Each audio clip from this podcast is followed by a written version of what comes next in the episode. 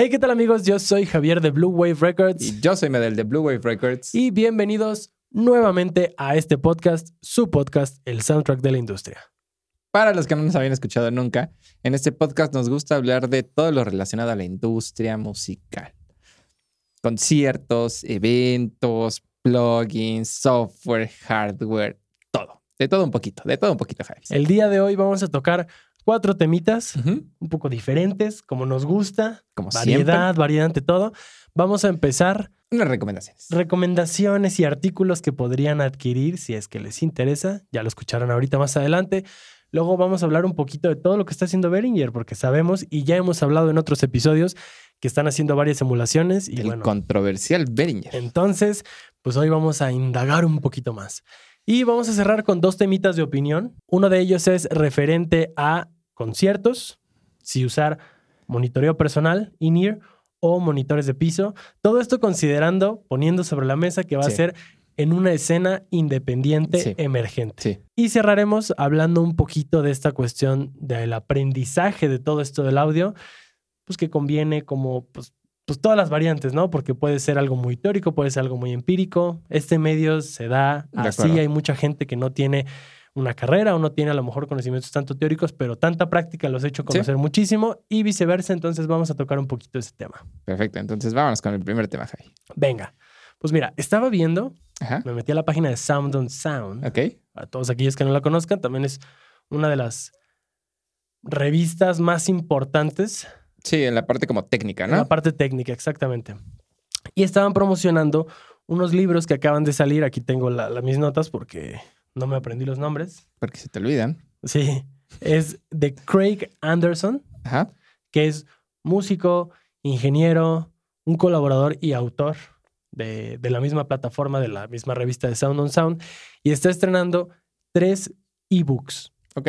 Uno de ellos se llama Max Your Mix, Ok. donde ven temas como de plugins, de cómo optimizar, o sea, cómo realmente sacarle el mayor jugo a un plugin, una mezcla desde cero casi casi, o sea, como todo muy enfocado a la parte de mezcla. Un segundo libro que se llama How to Record and Mix Great Guitar Track. Ok. Específicamente para específicamente guitarras. para guitarras. Entonces, este libro siento que es como de esos muy específicos de algo, Ajá.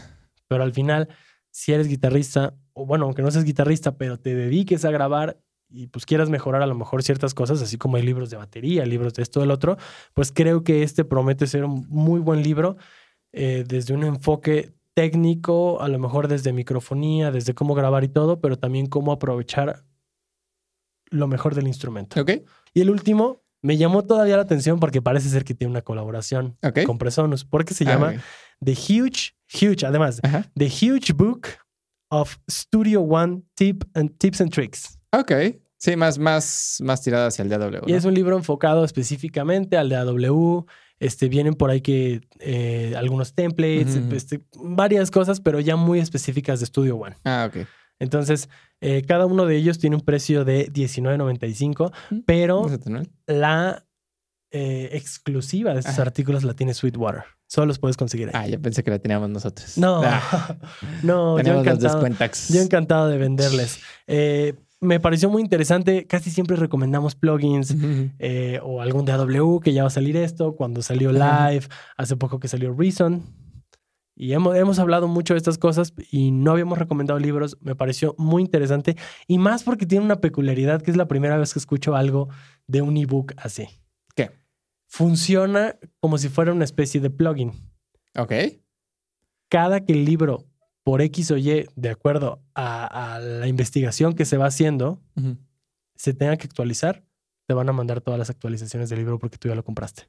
Ah, ok. Ok, ok, ok. Muy bien. Entonces, si ustedes gastan $19.95 dólares en Sweetwater por un Para ebook, que no tengan que comprar la edición 1 y después la edición 2 y después la edición Exactamente. 3. Ok, muy De- bien. si Me parece una buena idea. sus libros de Craig Anderson, cada uno cuesta $19.95.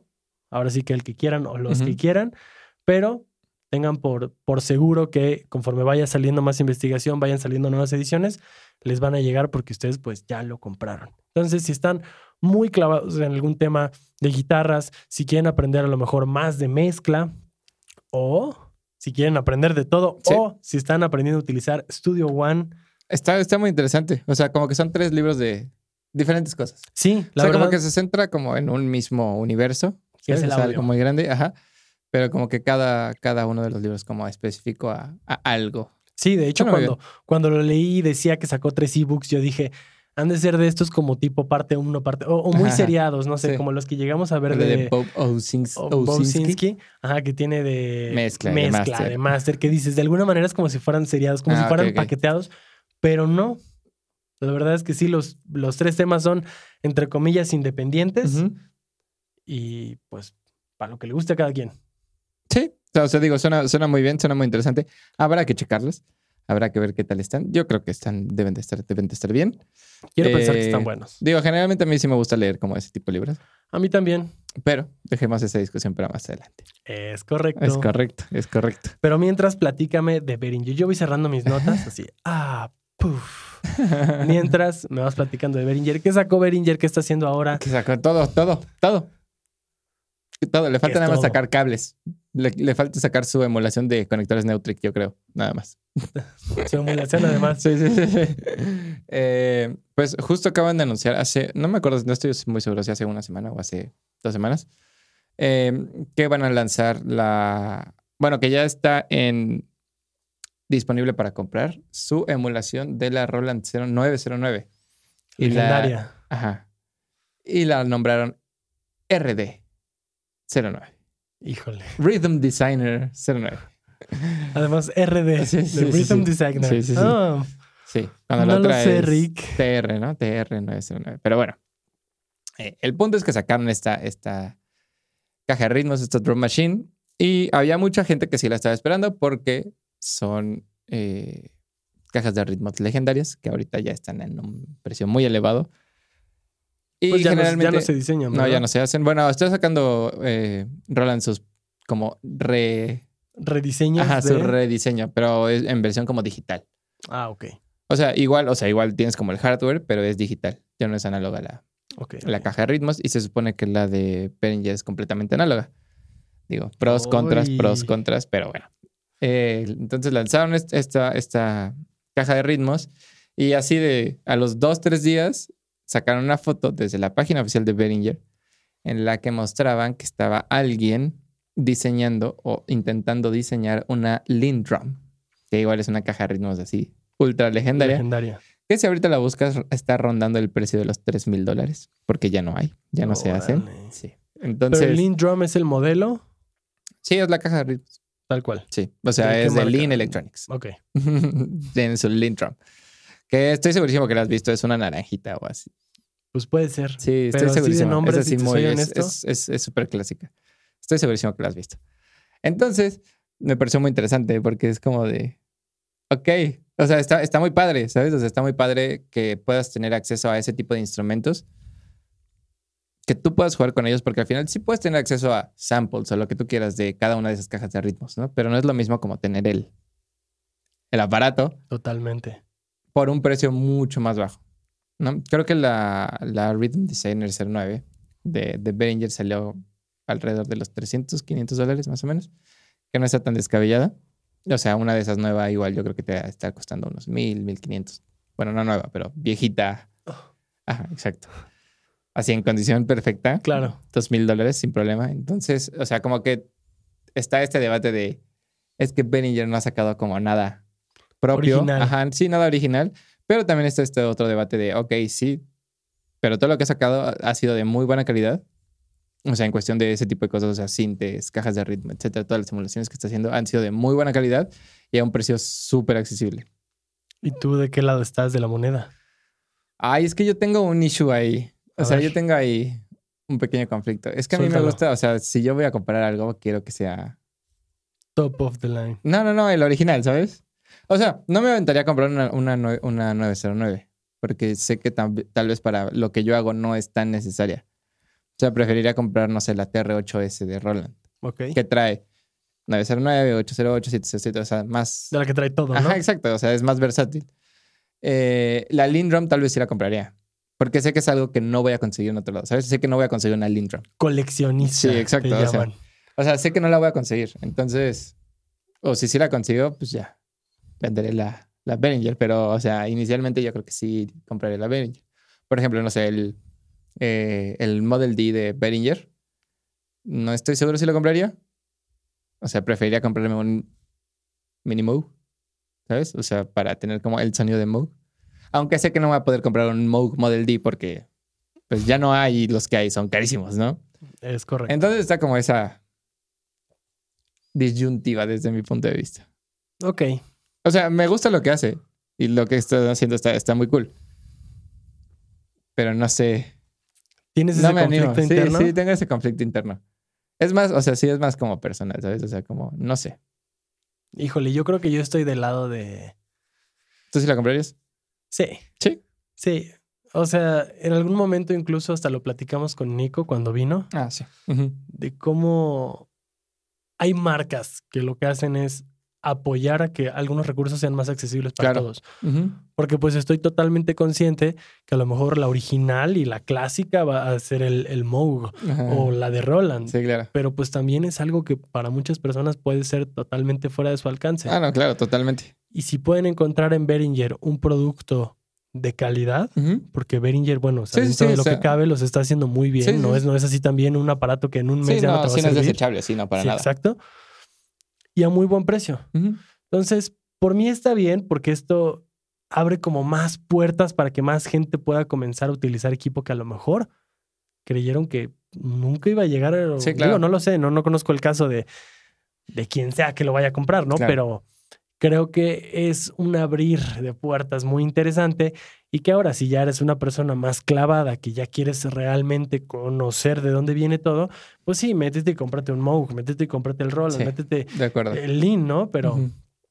pero pensando que esto es un mercado para que sea totalmente accesible para quien quiera, se me hace bastante, bastante, bastante bien. Sí, totalmente de acuerdo. O sea, al final del día se trata de poder poner esas herramientas al alcance de las personas que quieren utilizarlas. Exacto. Completamente de acuerdo. Estoy completamente de acuerdo. Pero si de herramientas hablamos, de equipo que pudiéramos llegar a necesitar, pues está esta cuestión que, ya- que ya lo habíamos dicho en la introducción, ¿no? Sí. La parte de monitores o in-ears o monitoreo personal, como lo quieran llamar, para algún evento en vivo. Sí.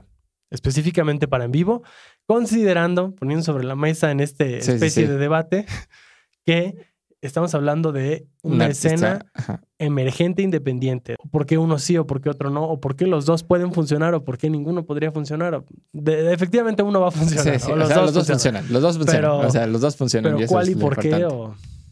Yo, personalmente, me iría más por in-ears. Personalmente. Tan, tan, tan, tan. Porque creo que es mucho Round más. one. O sea, creo que Fight. es mucho más cómodo y te lastimas menos los oídos. ¿Sabes? O sea, es que, güey, yo lo que creo pelea, pelea.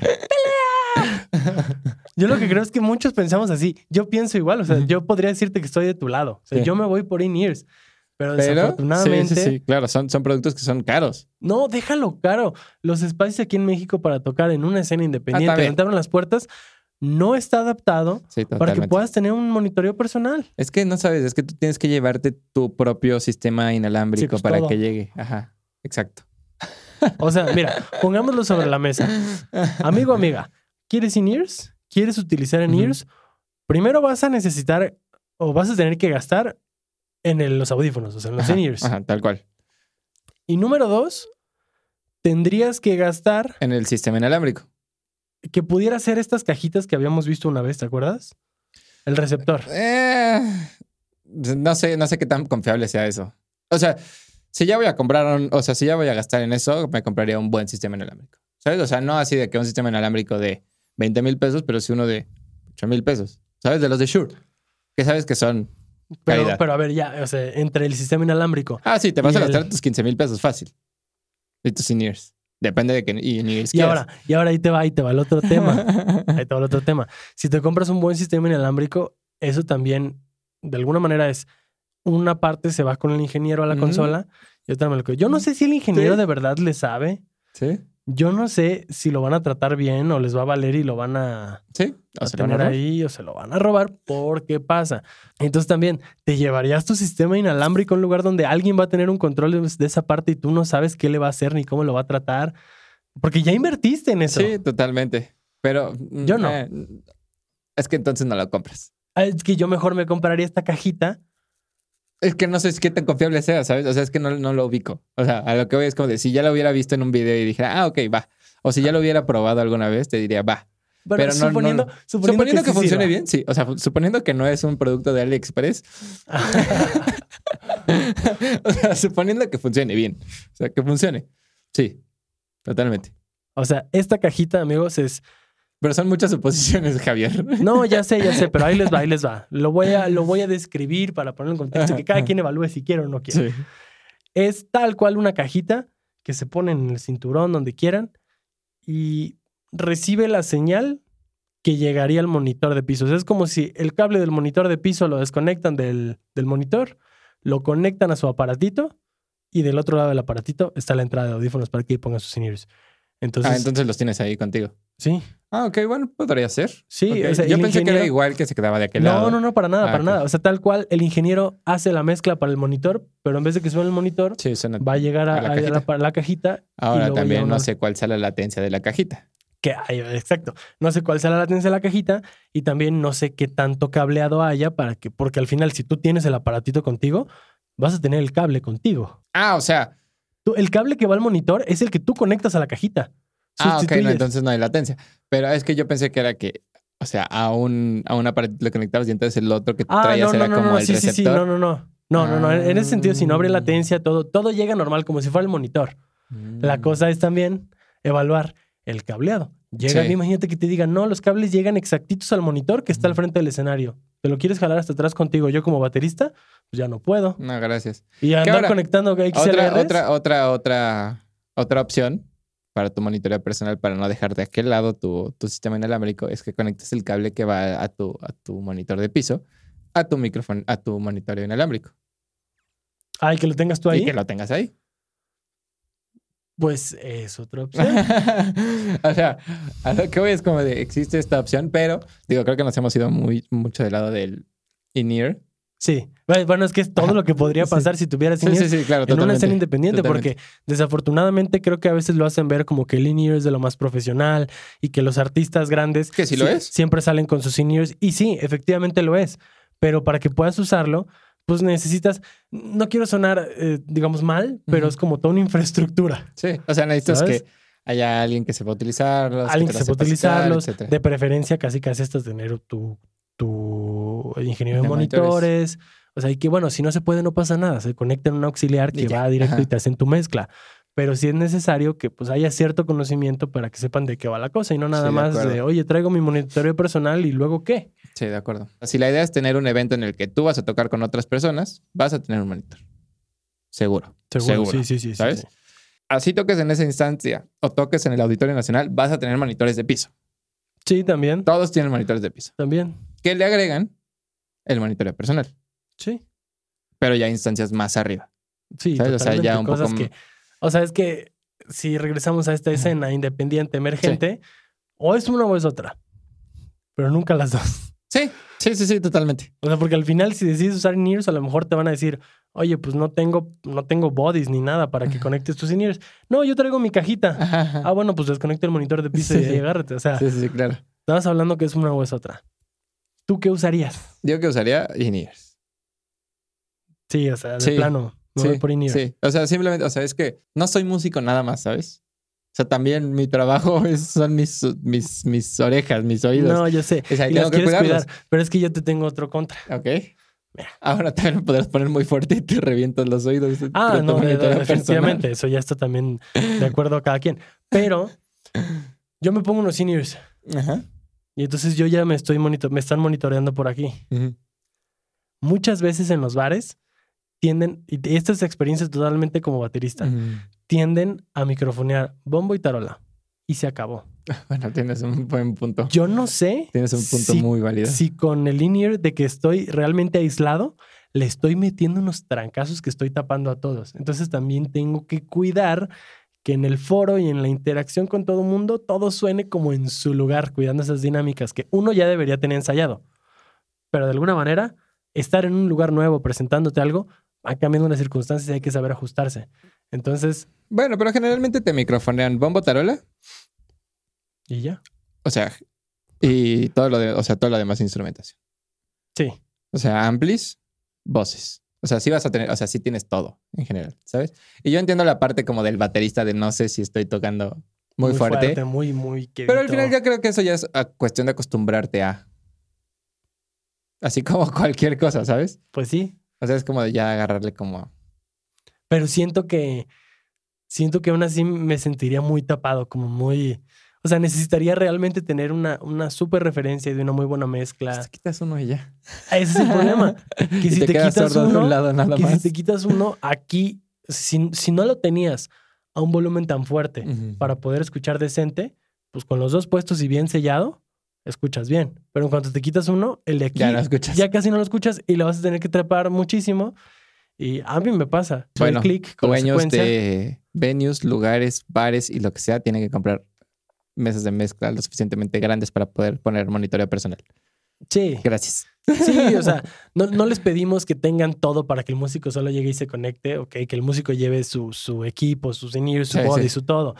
Pero yo creo que ahí sí es como una llamadita de atención. Sí, pero es la a opción B. los venues, claro, que el artista se sienta cómodo, que, que realmente, porque si un artista se siente cómodo y lo hace bien, lo va a proyectar en el escenario. Sí, y si a la gente le gusta, o sea, se vuelve un ciclo donde a la gente le va a gustar ir a escuchar música ahí porque suena bien y, y bueno, ya, todo lo que puedes encadenar, ¿no? Exacto. Pero siento que aquí en México sí hay como una... Área de oportunidad. Bueno, y aprovechando el, el ímpetu del El, momento. el momentum. el momentum.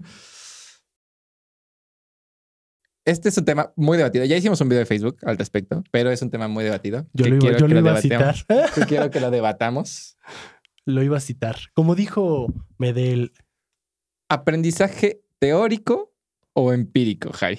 tan, tan, tan, tan. Mira, Miro. yo soy una persona sumamente teórica. ok. me gusta mucho ver videos, leer. Y, y digo, no es que no lo ponga en práctica, porque Ah, claro, pues tenemos claro. el estudio y lo hago. Pero a mí sí me gusta como que pues agarrar un librito y empezar a leer. Y si te dicen, oye, es que para la mezcla haz un corte en 400 Hz y te explican, para mí puede ser más que suficiente. Obviamente va a llegar el momento en el que tenga que abrir un ecualizador y voy a decir, A ver si es cierto. vamos a probarlo Ajá. pero no me siento una persona que si lo lee, tiene luego, luego que hacerlo para descubrir que es verdad. Si me dan un fundamento, no es que en los 400 Hz se encuentra esto y esto y esto, y, es, y esas propiedades de esa frecuencia es lo que hace que suene como así, así, así. Perfecto. Y Va. más porque sé que a lo mejor lo que estoy leyendo es de una institución o de un autor que sí es una autoridad en el medio. Sí, sí. Entonces, bajo eso como que yo sí soy más teórico Ok. entiendo perfectamente que esta carrera y todo lo que tiene que ver con el audio es sumamente nuevo. O sea, estamos hablando que Sí, No o sé, sea, como de, manera académica. ¿no? académica, exacto. O sea, estamos hablando, por ejemplo, el caso particular del Tecnológico de Monterrey, que es donde estudiamos producción musical. Cuando nosotros entramos a primer semestre, apenas estaba graduando la primera generación. Sí. Entonces, sigue siendo una carrera nueva. Para escuelas de audio como Fermata, SAE, también es algo nuevo. Y antes, casi todas esas personas que se dedicaban al audio eran ingenieros electrónicos. Sí. Entonces, no, no. O no, eran ingenieros. O no eran ingenieros. Generalmente no lo eran. Entonces, definitivamente no veo mal que alguien sepa, y, y de cualquier tema, Ajá. no tiene que ser precisamente de audio. No veo mal que alguien sepa de un tema y pueda opinar siempre y cuando pues también tenga ahí su... Que, que ya le haya movido, ¿no? O sea, que, que tenga un entendimiento de lo que está haciendo. A lo mejor no teórico y no te puede decir, no, es que en esta banda, en esto, pero con que sepa explicar, o sea, es como, perfecto, lo entiendes, sí está bien. No es una carrera que tiene años y años y años y años y años y que, Claro. si, y que si te valió y dijiste, no, yo por mi cuenta le voy a dar, pues no. O sea, todavía hay gente que quisiera, hay gente que me ha dicho, oye, a mí me hubiera encantado poder estudiar lo que tú estudiaste. Pero y es no gente grande, pero no Ajá. existía. Sí, claro. Entonces, sí entiendo muy bien que la parte empírica es algo que siempre va a estar. Y en todo. ¿Por qué? Porque hay gente que a lo mejor lo quiso estudiar y no pudo, que sí es el caso. A lo mejor hay gente que el audio simplemente le interesa para conocer, para hacer cosas, pero no porque se quiere dedicar a eso. Y no quiere decir que esa persona no sepa. Ahora, ¿qué prefieres tú para aprender? Yo prefiero la parte teórica, Sí, justo sí, a eso sí, iba a sí. llegar. Pero ¿qué prefieres tú para tener el de la parte teórica que prefieres? ¿Ver un video, tomar una clase o leer un libro? Porque Ah, son tres partes teóricas, o sea, tres formas en las que puedes aprender de manera teórica sin que tú lo estés como descubriendo por ti mismo, ¿no? Sí. Yo creo Ajá. que una clase. Una clase. Sí, porque el libro es información que ahí está, Pero no me va a contestar. pero ah, no, y, y no, y a lo mejor está súper bien explicado y lo puedo leer y lo entiendo al 100%. Pero si hay algo en un capítulo que no entiendo, prefiero la interacción. Ok. Más, más kinestésico el asunto. Kinestésico. Más kinestésico el asunto. Entonces, siento que en una clase puedo tener la parte teórica porque sé que me la va a impartir una autoridad. En, en- en el tema, alguien que sabe, que incluso en una clase, porque pasa y nos pasó en la carrera, así como te explican, también te dicen, ponte a hacer esto, Sí, ponte a mezclar y yo voy a pasar a revisar. Entonces, estás ejerciendo esta parte práctica para poder, digamos, eh, todo lo que viste en la teoría, poder asimilarlo Ajá. y decir, lo Sí, entendí. comprenderlo mejor, ¿no? Lo entendí porque lo estoy poniendo en práctica. Y también cualquier duda, ya sea sobre la marcha, ya cuando estás practicando, o en la misma teoría, cuando te explican, oye, es que en los 200 ejerces esto, pero pues, ¿por qué en los 200? Que puedas levantar la mano y decir, ¿por qué? ¿Pero por? Profe, ¿Por? por. ¿No? Y un video también puede ser muy explicativo y puede ser incluso práctico porque lo ves en un DAW Ajá. o lo ves con el instrumento, pero volvemos a lo mismo. Y digo, puedes dejar en los comentarios una pregunta, como con nosotros, que te vamos a responder si Totalmente. nos preguntas algo. Por cierto. Pero como que me gusta más el tener la interacción. ok. No, es válido. Completamente ¿Tú, válido. ¿tú qué prefieres? Yo que prefiero. yo Primero, también- primero, primero, yo hablé mucho. Tú, o sea, ¿tú qué prefieres? O sea, si nos vamos a teórico, empírico, ¿cuál prefieres? ¿Por qué? Yo O creo sea, que. ¿qué ventajas ves uno sobre otro? Yo creo que yo soy una mezcla de los dos. Yo sí tengo que hacer las cosas cuando las leo. O sea, tú sí, no sé, lees un capítulo y dices, voy a aplicar esto que leí en el capítulo. Leo un párrafo y tengo que decir, tengo que aplicar esto que acabo de leer. O sea, sobre todo si es como de algo de audio. ¿Sabes? O sea, y digo, no necesariamente en ese momento, pero sí. Es que no me acuerdo cómo se llama este libro, pero bueno, lo voy a dejar en las notas del show y en los comentarios. Este es, es- es un libro muy bueno que justo es como de, de audio, pero realmente lo puedes aplicar para cualquier otra cosa, ¿no? O sea, como que está centrado en audio, pero son consejos como muy cotidianos. O sea, tampoco es el holy grail, no es el hilo negro del, audio, ¿no? O sea, simplemente te dice como de hazte un, un hábito de hacer música siempre. O sea, empieza haciendo música 15 minutos, después 20 minutos, 25 minutos y así. Y no trates de hacer como una hora todos los días porque vas a terminar desistiendo, etcétera, ¿no? Entonces, entre muchos de los consejos que te da uno es siempre que quieras aprender algo, apréndelo porque lo necesitas aplicar. No lo aprendas nada más para aprenderlo porque lo vas a olvidar. Ok. O sea, o no lo buscas nada más por buscarlo porque se te va a olvidar. Porque si en ese momento no lo aplicas a algo o no lo necesitas utilizar o no lo practicas, lo vas a olvidar en algún momento de la vida, ¿no? Entonces, o sea, a mí sí me pasa que de repente digo, bueno, estoy componiendo o estoy mezclando lo que sea y digo, ay, ¿cómo puedo hacer un delay tal? Entonces, ¿Cómo hacer tal delay? Y ya, ¿no? Veo dos o tres videos de YouTube y digo, ah, ok, ok. Y entonces lo hago. Y luego Y vas- entonces ahora ya sé cómo hacerlo, ¿sabes? O sea, ya no, ya no voy a tener que buscarlo. claro, ya yo- te explicaron Ajá, y ya lo hiciste y te salió, entonces ya Ajá, entendiste. ¿no? Exactamente. O salió otra cosa que me pareció más interesante, ¿no? Entonces tal vez ya no fue eso, pero me salió algo que igual le quedaba mejor a la mezcla que estaba haciendo o a la canción que estaba haciendo. Y entonces ya sé cómo hacer eso. Entonces, o sea, como que yo soy como esa mezcla. ¿Sabes? O sea, puedo leer como un libro, un capítulo completo y no aplicarlo, pero sí necesito yo en algún momento del- de la vida ponerlo en práctica para decir, ok, ya no se me va a olvidar, ya sé cómo hacerlo. O sea, Bueno. porque aunque la teoría me diga, ah, pues haz un corte en tal y después comprime y después pone un delay y bla. Sientes que quedó al aire. Sí, exacto. Va a ser como de, ah, ok, sí, va, está muy cool. Y en un mes va a ser como, ay, ¿cómo era esto? Ah, Ya sabes, o sea, no tanto que no lo comprenda en ese momento, sino que se me va a olvidar en un futuro Bueno. porque no lo hice. Creo que entonces lo que tenemos son métodos distintos porque Ajá. Estoy totalmente de acuerdo contigo y a mí también me pasa. O sea, puedo leer algo y si no lo pongo en práctica o si no hago lo que hago, se me olvida. Sí. No tiendo precisamente a abrir un DAW y decir, en corto, vamos a hacer esto, ¿no? No, pero tiendo a anotar siempre mis conclusiones. Ok. Tú sabes que soy de libretitas y de escribir, entonces siempre en una hoja de lo que me quedó el capítulo. Se hablaron a lo mejor del reverb, pues anoto para mí qué es un reverb, para qué funciona, qué uso, es así como lo que yo entendí del capítulo. Y entonces ya para mí eso es como decir, lo que leí lo entendí sin que precisamente lo esté aplicando. Y sé que eso es algo totalmente distinto. Eso es ya entenderlo a otro nivel. Pero a lo mejor en ese momento no tengo el por qué decir, Claro. lo tengo que practicar ya, ya, ya, ya. Pero sí me pasa. Sí. Cuando digo, oye, este, que un reverb para esto, ah, pero por lo menos ya me acuerdo y digo, ya he leído de esto y me Sí. acuerdo.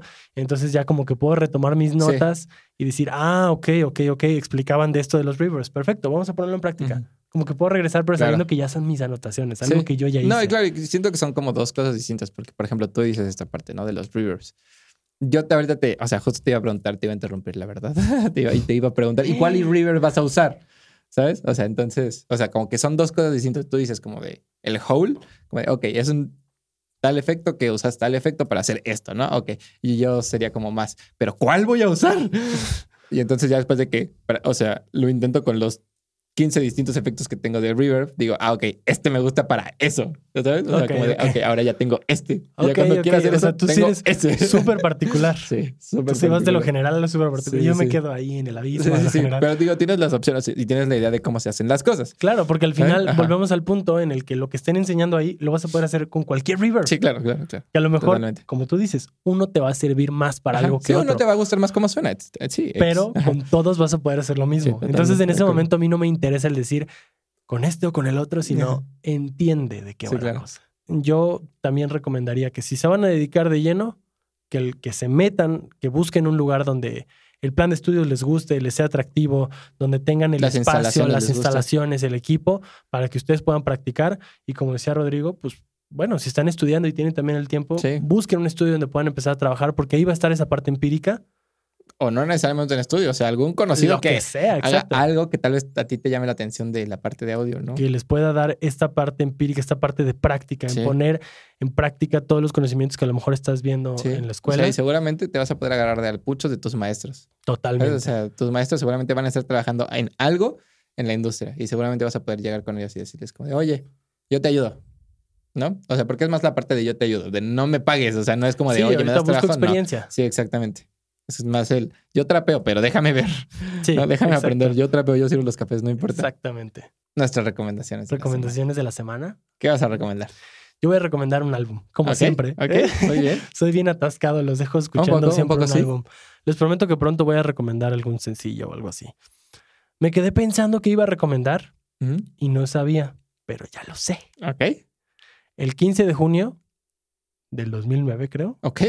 Se estrenó ese disco. Entonces realmente es como su aniversario porque estamos... Ok, ok. Acaba de ser su aniversario y curiosamente vi una nota que no lo hablamos en este podcast, y ya hemos hablado como mucho de esto, pero hubo un festival en. Reino Unido. Esta banda, Enter Shikari, se presentó Ah, ahí. ok, ok, ok, ok. Entonces dije, bueno, se acaba de presentar. Hace muy poquito fue el aniversario de su disco. Entonces les recomiendo mucho Common Dreads de Enter Shikari. Más lo dejamos aquí Me gusta mucho ese disco y vamos, vamos, escúchenlo, escúchenlo. Gran disco. Gran disco. Yo voy a recomendar hip hop. Hip hop. Hip hop. Voy a recomendar el último álbum de Eminem. Creo que sí es el último. El último álbum de Eminem, el más reciente. ¿De qué año es? ¿Sabes? Eh, creo que 2019 o 2020. Algo Ok. así. No estoy muy seguro. O sea, no es de ese año, es tal vez del pasado o del 19. Es que el 2020 no cuenta. O sea, como que hay un limbo ahí de tiempo. ¿Sabes? O sea, como que salieron muchas cosas en ese año, pero no cuentan Sí, porque, no, no, o no sea, como cuentan. que fueron del 2019. No cuenta. Eh, Music to be Murdered by. Music to be Murdered by. Ajá, así se llama el álbum El- completo. Ah, recomiendas el álbum. El álbum. Andas de atascado como Es yo. un gran álbum. Ah, muy bien. Es un gran álbum. Lo recomiendo. Y si van a andar de atascados como nosotros, les recomiendo el nuevo disco de King Gizzard. Yo sé que los recomendé la semana pasada, pero es que ahí no va se mi vale comentario. repetir, Javier. No, no, no, no, no, es que no recomendé ese disco. Son tan atascados y ya sacaron otro. No sé si te platiqué, Sí, pero sí me son- súper atascados, amigos. Que el año pasado sacaron seis discos. No, no, no. En Ah. 2017 Ah, en sacaron 2017. cinco discos. Y de esos cinco discos, el que menos canciones tiene, tiene 10. Más de 50 canciones en el año. Salió hace una semana. Si quieren, también se los recomiendo. Está muy bueno. Muy bien. Perdón que haya metido recomendaciones. Les prometo que ya no lo vuelvo a hacer. Está bien. La próxima no te toca, Javi. No. Va a ser un sencillo la próxima. Ya no voy a ser atascado. Va a ser solo un sencillo. Súper. Bueno, Javi, pues dejémoslo hasta ahí. Para no hacerlo más largo de lo que ya es. Ya. Ya, bastante. Porque nos podemos tender con discusiones o con recomendaciones. Sí, ¿eh? también, también, también. Por favor, amigos, si les gustó este podcast, este episodio, compártalo con sus amigos, con su familia, con el novio, con la novia, con el perro y con el gato también. Gracias. Yo soy Medel Yo soy Javier, y nos vemos pero sobre todo nos escuchamos en el próximo.